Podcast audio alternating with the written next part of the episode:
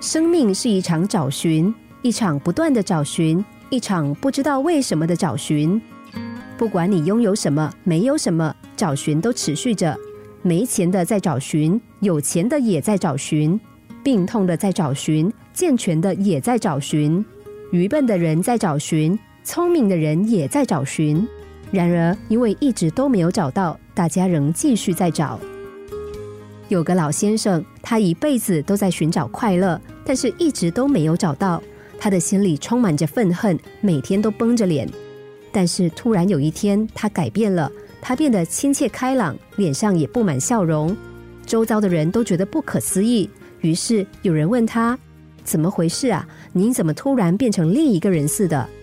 老先生说：“我受够了，我一辈子都在找寻快乐，但都没有找到，所以我决定了，不管有没有找到，我都要快乐。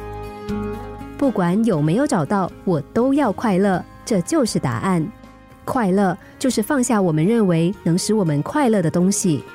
没错，当我们用心去寻找快乐，往往找不到；然而，当我们用心活在现在，享受现在，快乐不找自来。